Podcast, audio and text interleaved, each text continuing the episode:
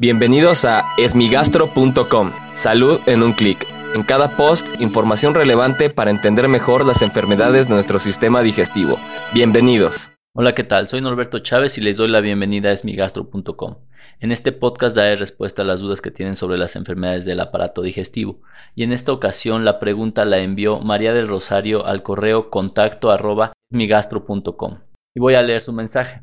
Hace ocho años fui operada por una hernia yatal y me hicieron una funduplicatura de Nissen. me practicó una biopsia por sospecha de esófago de Barrett y resultó positiva. Tengo metaplasia de Barrett. Sigo con el reflujo al grado que dependo del omeprazol porque si no lo tomo no puedo hacer mi vida normal. Practiqué un examen de sangre y una nueva endoscopía el año pasado y también tengo la bacteria Helicobacter pylori. Tiene 41 años y está preocupada por lo que puede desarrollar adelante.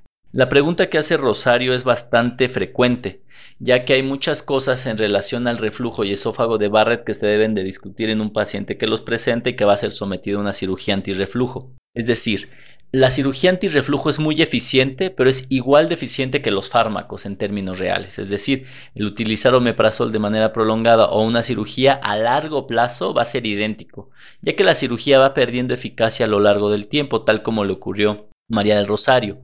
Eh, ahora, lo que es importante saber es que tomamos omeprazol o si nos dan o si hacemos una cirugía, bueno, los síntomas se pueden controlar, pero es una enfermedad que también tiene otros factores de riesgo, como pueden ser el peso corporal, la alimentación y obviamente el tabaquismo, el consumo de alcohol, entre otros.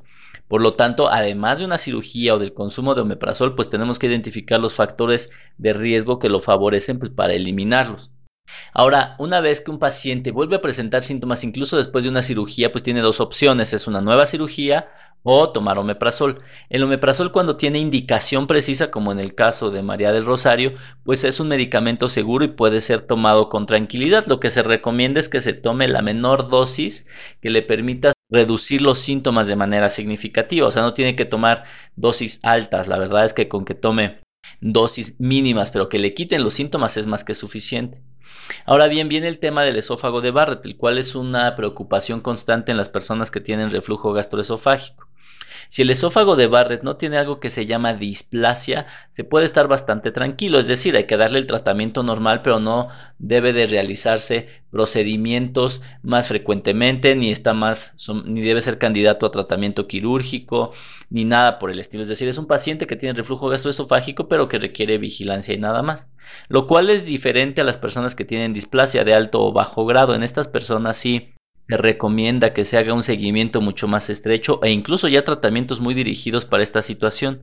Por lo tanto, tener únicamente esófago de Barrett sin displasia, pues no debe de incrementar demasiado nuestro riesgo, tampoco nuestros temores en relación al desarrollo de un cáncer, particularmente si está sometida a vigilancia periódica.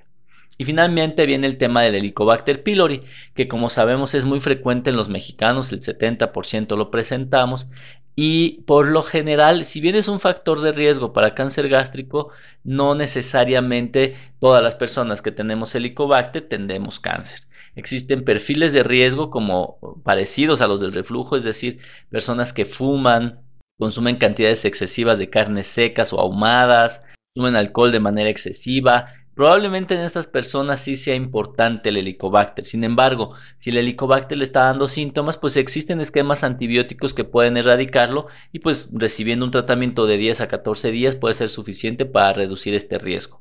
Entonces, como se puede observar, tanto el reflujo como el Helicobacter pylori son asociaciones frecuentes que requieren ser consideradas de manera muy precisa e individualizada porque pues no hay una receta de cocina para todos los pacientes que presentan esta combinación. Muchas gracias a María del Rocío por enviarnos esta pregunta. Si tienes alguna duda, te invito a que escuche los episodios previos. Y si aún tienes algo que no te haya quedado claro, en el sitio web esmigastro.com encuentras el formulario a través del cual puedes enviarnos tu pregunta. Gracias por haber escuchado este post. Si la información les fue útil, compártanla. Hagamos que más gente esté informada. Los esperamos en el próximo podcast.